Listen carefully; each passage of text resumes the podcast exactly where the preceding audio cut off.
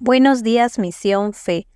Hoy, 13 de diciembre del 2023, nuestro devocional Tenemos herencia está basada en Gálatas capítulo 4 del verso 1 al 7.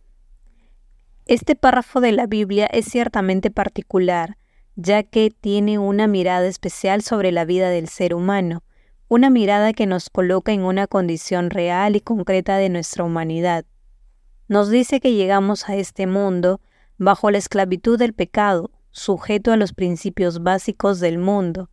Y claramente todos comprendemos eso, pero también debemos entender que llegamos bajo características propias, como la necesidad de alimentarnos, el descanso, vestimenta, etc.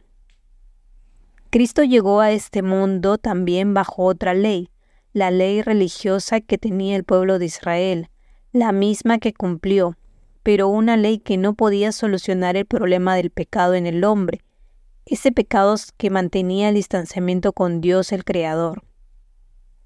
En este tiempo de Navidad en el que recordamos el nacimiento de Jesús, es la ocasión para enfocarnos en su obra consumada en la cruz. Jesús vino para reconciliarnos con el Padre.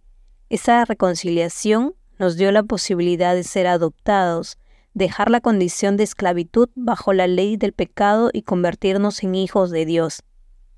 Que la festividad nos permite la posibilidad de seguir compartiendo con todos que ya no somos esclavos del pecado ni del miedo.